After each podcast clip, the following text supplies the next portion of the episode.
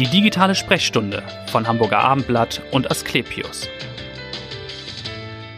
Es trifft einen ganz plötzlich und ohne Vorwarnung. Ein extremer Schmerz schießt quasi einseitig durchs Gesicht und pulsiert im Sekundentakt. Trigeminusneuralgie heißt das im Fachjargon und das ist auch heute unser Thema in der digitalen Sprechstunde, dem neuen Podcast von Hamburger Abendblatt und Asklepios. Mein Name ist Vanessa Seifert und ich freue mich auf einen Experten zu diesem Thema. Professor Dr. Uwe Kehler ist da. Er ist der Chefarzt der Neurochirurgie an der Asklepios Klinik in Altona. Herzlich willkommen, Herr Professor Kehler. Vielen Dank. Guten Tag. Ich habe gerade schon versucht, ein bisschen diesen Schmerz zu beschreiben, den die Patienten durchleiden. Aber ich glaube, man kann das gar nicht nachvollziehen, wenn man es nicht selbst erlebt hat. Wie höllisch sind diese Schmerzen? Sie skalieren das ja auch. Ja, der Schmerz ist so höllisch, ähm, dass die Patienten, die, wenn sie nicht ausreichend behandelt werden, am liebsten Selbstmord begehen würden oder zumindest Selbstmordgedanken haben. Deshalb heißt es im englischen Sprachraum auch Suicide Disease. Ach ehrlich, so schlimm ist also dieser, dieser Schmerz. Ja, ja. Wie viele Leute betrifft das tatsächlich? Das ist nicht so ganz häufig. Das sind etwa so fünf bis acht auf 100.000 pro Jahr, die neu erkranken. Ja. Ah, das bedeutet, für Hamburg rechnen wir etwa mit 100 Neuerkrankten pro Jahr. Ja. Und äh, das ist relativ selten, aber insbesondere ältere Patienten sind auch davon betroffen. Und wenn man einen hohen Blutdruck hat, ist man noch häufiger betroffen als mit einem normalen Blutdruck. Was heißt ältere Patienten? Was ist da so die Altersgrenze? So ab 60 plus, aber ausnahmsweise gibt es auch mal ein Kind mit einer Trigeminusneuralgie. Mhm. Und mehr Frauen als Männer, habe ich etwas, gelesen? Ja, etwas mehr, aber der Unterschied ist nicht sehr groß. Vielleicht können wir erst nochmal erklären, was genau ist das? Trigeminusneuralgie, was passiert da eigentlich? Mhm. Das Latinum hilft ein bisschen, ne? Trigeminus, ja. der Drilling. Also es geht wahrscheinlich ja. um drei ja, Äste. Ist, der Trigeminusnerv ist der Drillingsnerv äh, und er hat drei Äste, einen Stirnast, einen Oberkiefer und einen Unterkieferast. Und äh, bei dieser Erkrankung kommt es durch einen Leitungsschaden im Trigeminus äh, zu plötzlich überspringenden Reizen. Und wenn man zum Beispiel mal gegen die Wange kommt, kann das auf eine Schmerzfaser überspringen und dann hat man diesen einschießenden Schmerz. Mhm. Das kann auch beim Essen, beim Sprechen passieren. Man kann das eigentlich gar nicht verhindern, dass es passiert, wenn man das, wenn man diese Erkrankung hat. Ja. Und woher kommt das? Ähm, Ursache ist in der Regel ein Gefäß-Nervenkonflikt tief irgendwo im Gehirn. Da drückt ein Gefäß auf den Nerven und macht die Isolierschicht von diesen Nervenfasern kaputt. Ja. Wie ein kaputtes Kabel, kann okay. sich das vorstellen. Und Sie haben eben schon gesagt, äh, es kann ausgelöst werden, oder ich glaube, die Mediziner sagen getriggert, das wäre der Fachbegriff, ja. mhm. durch vielleicht kalte Luft oder durch Berührung oder beim Rasieren kann das passieren. Ganz genau. Bei vielen Alltagsbedingungen ähm, beim Essen, beim Schlucken, Sprechen, Zähneputzen. Und ja. ähm, die Patienten versuchen das auch zu vermeiden. Aber versuchen Sie mal das Essen zu vermeiden. Ja, das wäre meine nächste Frage. Genau, das ist natürlich der natürliche Impuls, dann zu sagen, ich gehe nicht mehr raus, wenn es kalt ist oder ich rasiere mich nicht mehr. Das führt aber natürlich wahrscheinlich dann auch zu einer, dazu, dass man sich zurückzieht. Und Sie sagten das eben schon, vielleicht zu depressiven Verstimmungen dann ja. auch. Ja, ganz genau. Man ist, wenn man nicht behandelt wird, ist man fertig mit der Welt, wenn man diese Erkrankung hat. Man kann sie aber ja ganz gut behandeln. Genau, da kommen wir jetzt aber drauf. Wie oft treten diese Attacken denn auf? Das ist ganz unterschiedlich. Diese Erkrankung verläuft häufig auch in Phasen, mhm. dass man mal ein paar Monate ganz schlimme, ganz schlimme Zeit hat, dann wird das wieder besser. Allerdings über die Jahre wird es immer eher schlechter. Und ja. diese Attacken, die können hundertmal hintereinander auftreten. Ach, tatsächlich, also ja. Und sie können auch mal nur ein paar Mal hintereinander auftreten. Und dann auch mal wieder wochenlang gar nicht. Ganz genau. Ich habe gelesen, dass viele Patienten zuerst zum Zahnarzt gehen, wenn sie mhm. das erleiden, weil sie denken, die Ursache könnte der Zahn sein. Ist ja. das so? Ja, wenn man so einen plötzlich stechenden Schmerz hat, ist das auch naheliegend. Die Zahnärzte kennen sich aber in der Regel aus und wenn, wenn der Zahnarzt dann auch nichts findet an dem Zahn, mhm. äh, dann sollte der Patient weitergehen äh, zum Neurologen oder auch gleich zum Neurochirurgen, um zu sehen, was dort ist. Aber in der Regel ist er beim Neurologen zunächst am besten aufgehoben. Genau, dann sind wir schon bei der Therapie. Wie wird es denn dann behandelt? Man hat anfangs eine sehr gute medikamentöse Therapie. Man gibt äh, Medikamente wie bei epileptischen Anfällen. Und dadurch werden diese Membranen stabilisiert und man kann damit die Trigeminusneuralgie häufig über Jahre, über Jahre sehr gut behandeln. Ja. Allerdings mit der Zeit nimmt die Wirkung dieser Medikamente ab mhm. und die Nebenwirkung, wenn man diese Medikamente steigert, nehmen immer mehr zu.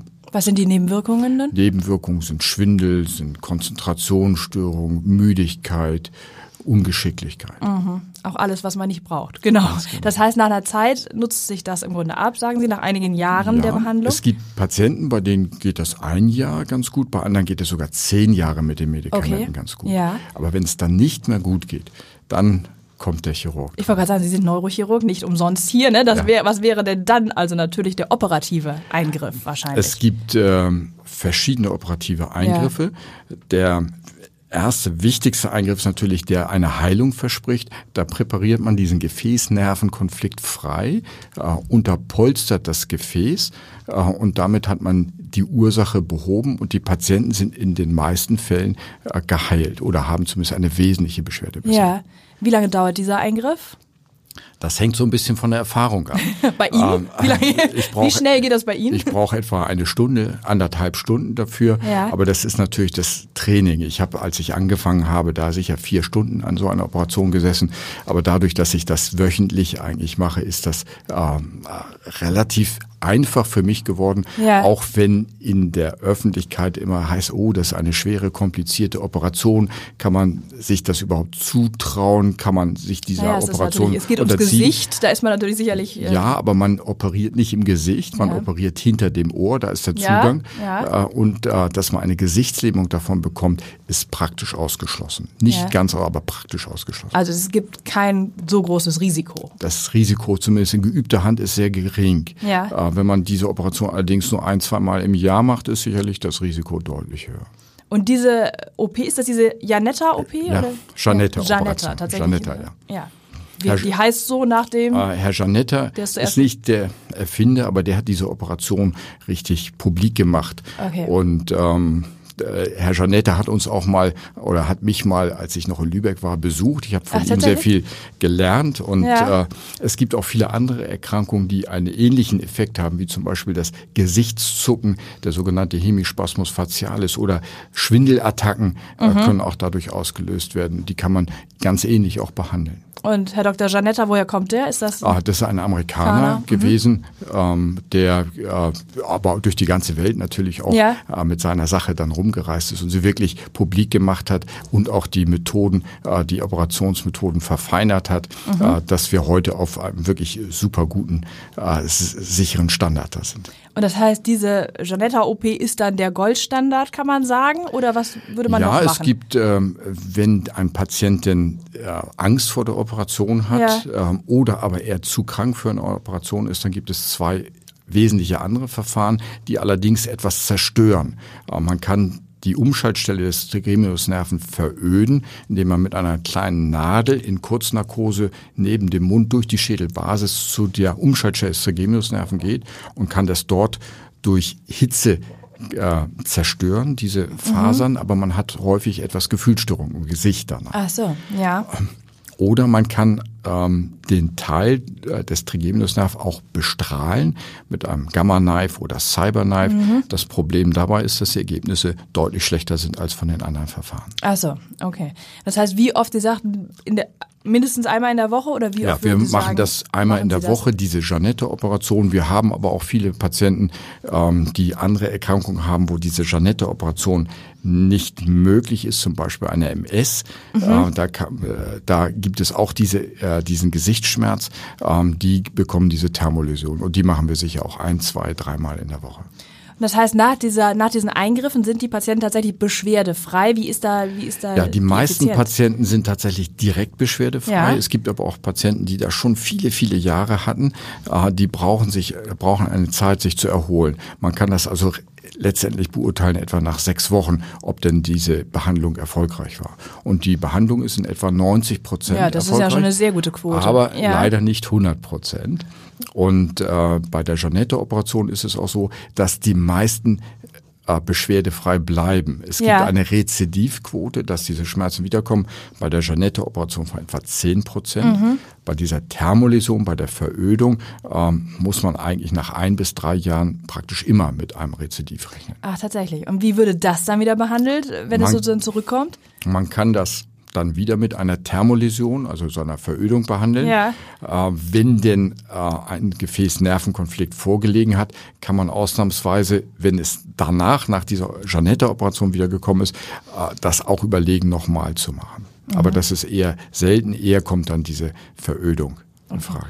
Und äh, wie sieht die Nachsorge sonst grundsätzlich aus nach dieser Janetta-OP? Wie oft muss ich da nochmal wiederkommen? Ähm, die Patienten sind in der Regel so fünf bis sechs Tage im Krankenhaus Ja. und kommen dann etwa sechs bis acht Wochen nochmal in die Sprechstunde, um den, äh, das Ergebnis zu beurteilen. Ja. Und dann ist die Behandlung in der Regel abgeschlossen. Ja. Die diese Medikamente, die sie vorgenommen haben, die wird man langsam reduzieren und Mhm. äh, wenn die Schmerzen nicht wiederkommen, wird man sie vollständig ausschleichen, dass sie gar nichts mehr haben.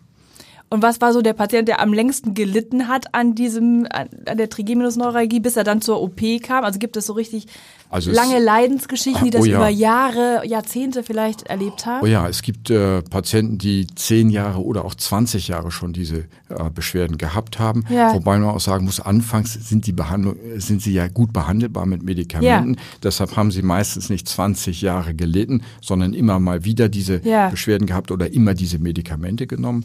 Ähm, aber es gibt halt auch einige Patienten, die trotzdem leiden und lange leiden, ähm, die gar nicht zum Neurochirurgen geschickt werden, weil einige denken, jo, die Operation, das ist ja eine große Operation, Ja. ähm, das ist ja viel zu gefährlich, aber sie ist gar nicht Das besonders ist ja auch gut, dass wir da ein bisschen aufklären können jetzt in der digitalen Sprechstunde. Genau. Aber passiert Ihnen das oft, dass die Patienten kommen und Mhm. sagen, oh, ich habe große Angst vor diesem Eingriff? Also wie aufwendig ist die Aufklärungsarbeit für Sie auch? Die Patienten haben in der Regel relativ wenig Angst. Wenn sie nämlich schwer unter diesen Schmerzen leiden, ähm, dann ähm, äh, ist ihnen eigentlich ziemlich alles egal. Ja. Sie, sie sagen dann sofort ja. Zu allem. Ähm, Ja. zu, also wenn sie diese Schmerzen haben, sagen sie zu allem ja. Ja, Ähm, aber es gibt natürlich einige, die mit Medikamenten so halbwegs eingestellt sind oder aber Nebenwirkungen haben von diesen Medikamenten, die dann schon natürlich überlegen und ist ja auch immer eine psychologische Belastung, wenn der Kopf aufgemacht wird, wenn Ja, am Gehirn genau, ist operiert ja- wird. Aber äh, viele ältere Neurologen, würde ich sagen, Mhm. haben Respekt vor dieser Operation, die das auch von früher kennen, wo diese Operation natürlich aufwendiger war, größer war, mit anderen Risiken verbunden war, als sie heute ist. Mhm. Deshalb gibt es auch durchaus Patienten, die die richtige Diagnose haben, die allerdings schlecht behandelt werden können, aber trotzdem nicht geschickt werden, weil ihr zuweisender Arzt denkt, die Operation sei zu gefährlich. Wie oft haben Sie selbst die Operation durchgeführt bisher in Ihrer Karriere? 500 Mal. 500 Mal. Also Das ist ja schon eine ganze Menge. Vielleicht über Sie persönlich auch noch ein bisschen. Warum sind Sie Neurochirurg geworden? Das ist eigentlich ein Zufall gewesen. Ähm, als Student habe ich irgendwie mal nachgedacht, ich äh, müsste jetzt eine Doktorarbeit schreiben und da stand ich gerade vor der Neurochirurgie und bin dort reingegangen, habe sofort eine bekommen und habe ein Thema über äh, Hirntumoren in, am Kleinhirnbereich bekommen und das hat mich so gefesselt, Ach, dass ich nicht, ja? mehr, nicht mehr loslassen konnte. Okay. Und der Berufswunsch, überhaupt Arzt zu werden, war der sehr früh schon da bei Ihnen oder wie hat sich das entwickelt? Ah, der hat ein bisschen gedauert. Ich Ja. wollte, ich konnte mir als äh, Schüler eigentlich auch so so eine Fummelarbeit gar nicht so richtig vorstellen. Das Ja. ist eigentlich mit der Zeit gewachsen. Was wollten Sie damals werden? Ich wollte Pilot werden. Aha, ja. Ähm, das war mein Traumberuf. Ich war aber damals schon über 1,90 und Brillenträger und hatte mich sogar bei der Lufthansa beworben, Mhm. bin aber wegen der Größe und äh, meiner Augen gar nicht angenommen. Zum Glück für Ihre Patienten, ja. Und ich bin heute auch glücklich, ich, äh, dass ich nicht Pilot bin, sondern dass ich eine äh, viel abwechslungsreichere Tätigkeit habe. Ja, und das heißt, also Medizin war dann sozusagen die zweite Option, die Sie Ja, das hat mich schon immer sehr interessiert. Ja. Es hat mich aber während des Studiums immer, wenn ich irgendwas gelernt habe, das fand ich so toll, das wollte ich immer gleich werden eigentlich. Ach so. Äh, also ich war da äh, nicht irgendwie früh gepolt auf den Und auch nicht vorgeprägt, familiär, dass Sie da. Doch, ich komme, äh, also es gibt viele Ärzte in meiner Familie. Das ist nämlich ganz oft bei den Kollegen, Ja, die hier ja, aussitzen, die genau. sagen, Mensch, ja, wenn Sie jetzt mich drauf ansprechen, dann muss ich sagen, doch, mein Vater war Arzt, meine Mutter war Ärztin, muss ich es jetzt sagen. ja, also, aber das war nicht ausschlaggebend. Ich wollte ja erst Pilot Richtig, werden. Genau. richtig. Wollen wir vielleicht doch nochmal über ein anderes medizinisches Spezialgebiet von Ihnen sprechen, nämlich über Altershirndruck. Dafür sind Sie auch international bekannt. Und das passt ganz gut, weil wir ja vor einigen Wochen hier auch Professor Marakshi zu Gast hatten zum Thema Demenz. Ja. Der ja auch gesagt hat, ganz oft ist das da ein Ausschlussverfahren, die Diagnostik. Ja. Und dieser Altershirndruck kann eben auch, korrigieren Sie mich, eine Ursache dafür sein, dass die Leute tüdelig oder vergesslich werden. Ja, ähm, es ist ganz wichtig, dass man, dass einem erstmal bewusst wird, Demenz ist nur ein Symptom einer Erkrankung. Es kann die Alzheimer-Erkrankung mhm. sein, es können irgendwelche Stoffwechselerkrankungen sein, es kann dieser sogenannte Altershirndruck oder Altershydrocephalus, Alterswasserkopf sein. Und wichtig ist, dass, dass man diese Differential dieser diese Ursache rausbekommt, weil man einige Sachen gut behandeln kann. Und den Altershydrocephalus, den kann man sehr gut behandeln.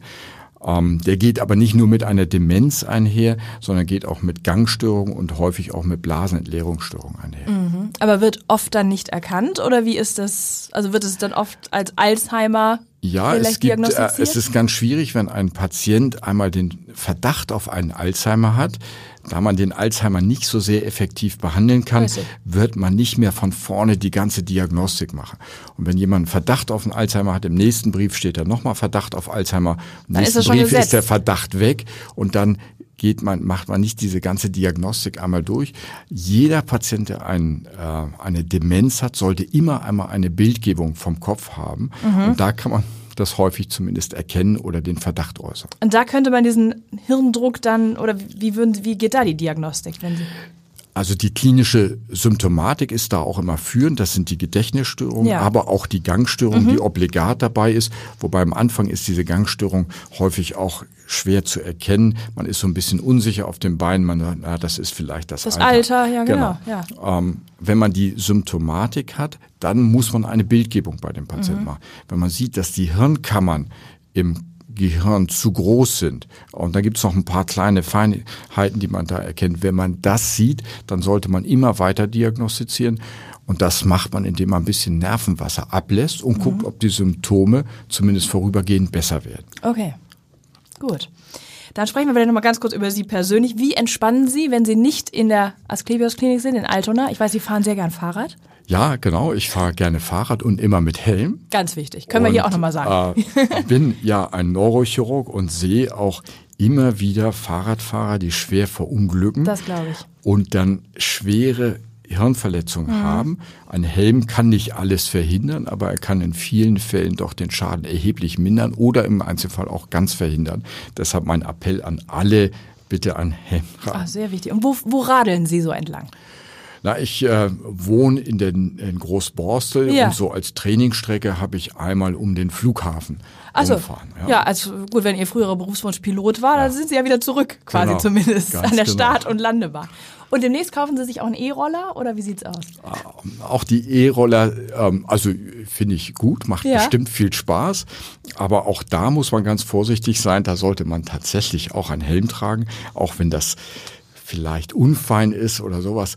Es gibt eine sehr schöne äh, erste Studie jetzt aus Amerika, mhm. äh, dass 50 Prozent der Verletzungen mit diesen E-Rollern äh, tatsächlich auch Gehirnverletzungen sind. Ja. Ähm, nicht alle sind ganz schlimm, manche sind nur Hirnerschütterungen, die aber auch schon Folgen haben können. Das habe ich gelesen, dass Sie ein bisschen gewarnt haben, auch vor diesen E-Rollern jetzt, die jetzt genau. ja womöglich ich aufkommen. Ich will gar nicht davor warnen, ja. ich warne nur davor, äh, so leichtfertig und ohne Helm damit zu fahren. Gut, dann wünschen wir Ihnen viel Spaß bei der nächsten Radtour mit Helm. Professor Uwe Kehler war das in der digitalen Sprechstunde. Vielen Dank für Ihre Tipps und Ihre Expertise und äh, hören Sie beim nächsten Mal gern wieder rein bei der digitalen Sprechstunde. Bis dahin, tschüss, vielen Dank.